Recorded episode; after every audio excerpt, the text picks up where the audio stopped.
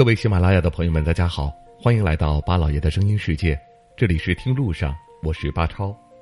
昨天我们在节目当中给大家留下了一个互动的话题，说一说今年的暑期准备有一些什么样的出游计划。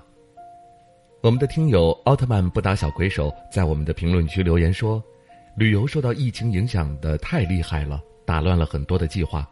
他觉得旅游最重要的是和谁一起出去，至于目的地没有那么重要。我想，这也代表了很多人对于旅游的一种看法。我们的幺三七五七八三二 DNR，他在我们的评论区留言说，今年本来打算到西班牙、葡萄牙或者是印度尼泊尔，因为疫情只能够在国内游了。不过很庆幸去年去了南美四国，我想你这一定会让很多的朋友们羡慕不已。当然了，他也说。旅游除了享受吃住行游购娱，他觉得在旅途中和人的交往也是一大乐趣。当你遇见一个和你观点不一致的人，你会感悟到，哦，原来这个问题这样思考、这样解决也是很好的。当然了，当遇到了一个想法和你一样的人，那会更加的欣喜若狂了。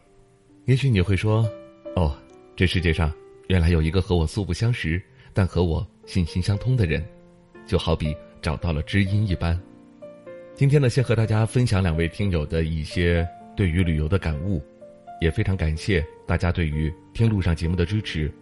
如果您对于旅游有不同的感悟，对于旅行目的地有着不一般的推荐，我们也欢迎大家在每期节目的留言区和我们来互动交流。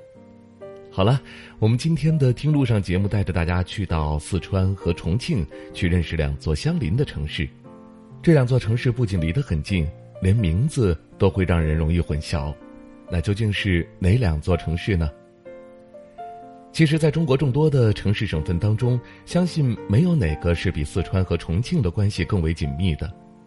曾经的重庆隶属于四川，后来成为直辖市以后就被划分了出去。这两个地方一般统称为川渝地区。这两个同样处在天府之地的地方，现在的发展如日中天。重庆和四川间总有一种亦敌亦友的感觉，有的时候，当重庆人被一些人认为是四川人的时候，多少还会有一点不高兴。在这两个地方的交界处，有那么两座相邻的城市，名字非常相似，它们一个是重庆的荣昌，一个是四川的隆昌，一个平翘舌没读好就很容易混淆。虽然这两个城市像兄弟般手拉手肩并肩，地理位置和历史根源也非常的近，但各自的发展却因为自身的能力差距越来越凸显。那么，到底是哪一座城市发展的比较好呢？我们先来说一说重庆的荣昌。严格来说，它并不能被称为一座城市，因为它是重庆下辖的一个区。二零一五年之前还是一座县城。荣昌虽然不大，但它的地理位置处在了整个川渝地区的腹地。要说荣昌最有名的东西，一个是客家文化，一个就是现代化农业。在距离荣昌城区三十二公里的盘龙镇上，你会发现这里许多人彼此交流的语言根本听不懂。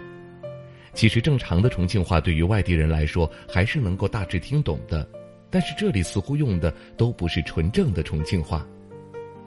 在盘龙镇上，有超过一半的人日常交流都是用的客家话，只有在和外地人说话的时候才会用重庆话或者是普通话。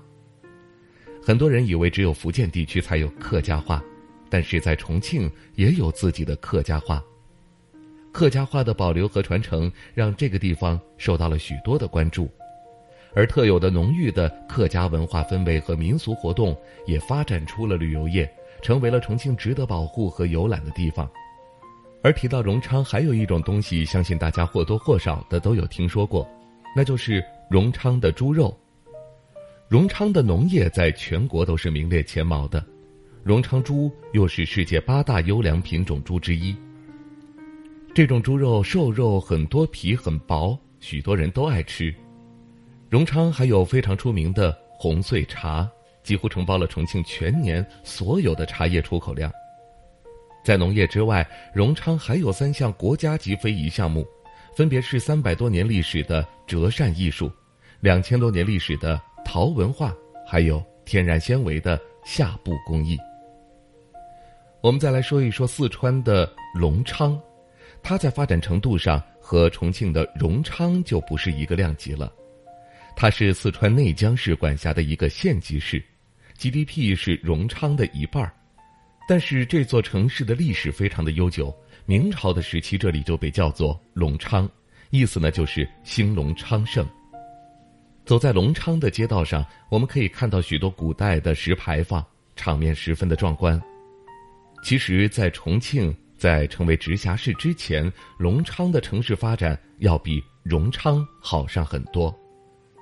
不过，随着西南地区的经济发展速度越来越快，城市经济一体化的趋势也让川渝地区的城市间他们的相互协作也越来越密切。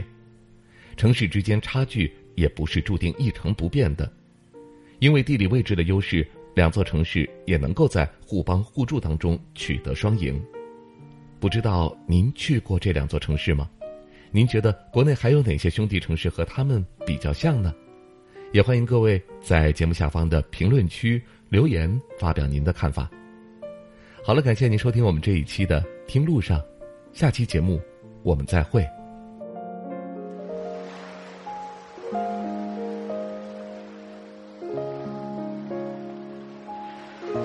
人之所以爱旅行。不是为抵达目的地，而是为享受旅途中的种种乐趣。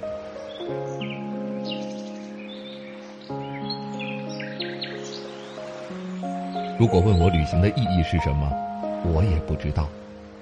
假如你还没有出发，不如和我一起听路上。